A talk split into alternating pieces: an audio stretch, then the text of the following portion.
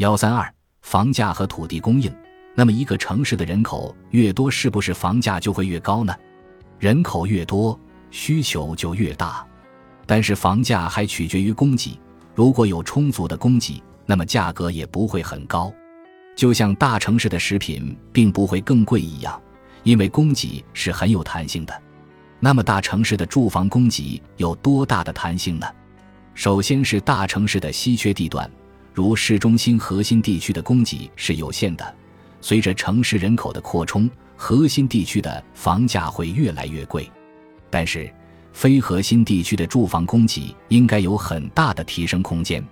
如果大城市可以不断的扩充其住房用地，大城市非核心地区的房价，尤其是郊区的房价，应该就会相对便宜和稳定。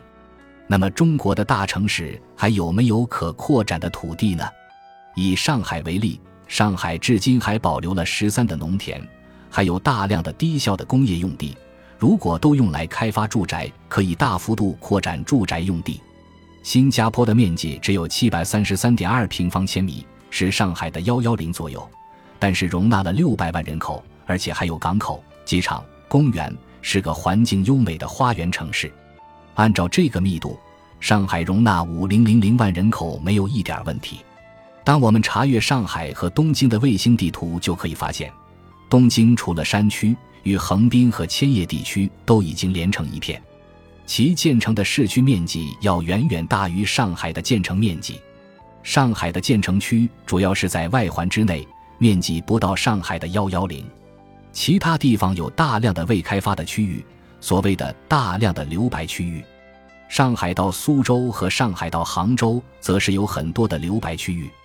这些留白区域如果被用来增加土地供应，可以有效缓解房价。其他的大城市，如北京也是同样的情况，还有大量的土地可以用来增加住房土地供应。其实和亚洲其他国家相比，中国的土地资源是相对丰富的，甚至让所有的人都住上别墅也是完全可行的。如果一个别墅占地五百平方米，住四人。那么每平方千米可容纳八零零零人，那么容纳十三亿人，也就差不多用十六万平方千米，只相当于国土面积的约百分之一点三。当然不可能所有人都喜欢住别墅，尤其是老人还是喜欢住公寓，所以真正住别墅的需求不到上述估算的一半。因此，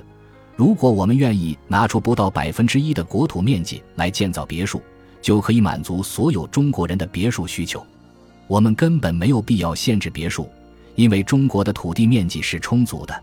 有人说，如果在大城市大幅度扩大工地，甚至于建设别墅和其他低密度的住宅，虽然只用了百分之一的土地，但还是会减少耕地，影响粮食安全。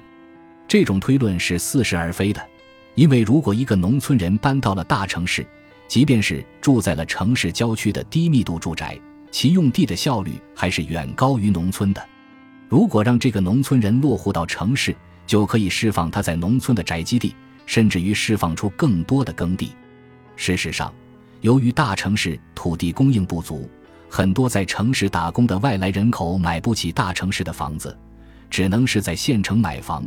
而且还保留着农村的宅基地房子，造成了更大的土地浪费。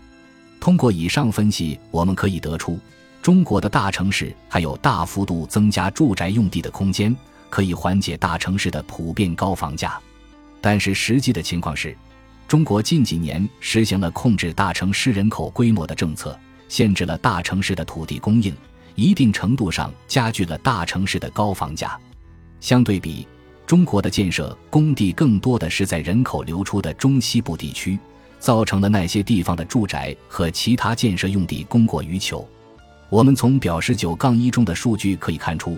中西部地区的土地扩张速度和东部是差不多的，一旦实际情况是中西部的人口大量流入了东南沿海，因此建设用地的指标并没有随着人口的流动而调整，其后果就是房价的两极分化。一方面，在大城市和东南沿海，住宅供不应求，房价节节攀升；另一方面，在中部尤其是西部地区和东北地区。住宅供大于求，甚至出现了大量的烂尾楼和鬼城。这种土地供应滞后于人口流动的土地政策，部分是源于固有的要限制大城市发展的错误观念。和土地政策相关的是户籍制度。有些大城市至今对于外来人口在子女教育、医疗服务、购房等方面还是有不少限制性政策，根本上还是由控制大城市人口和大城市土地供应不足造成的。本集播放完毕，感谢您的收听，喜欢请订阅加关注，主页有更多精彩内容。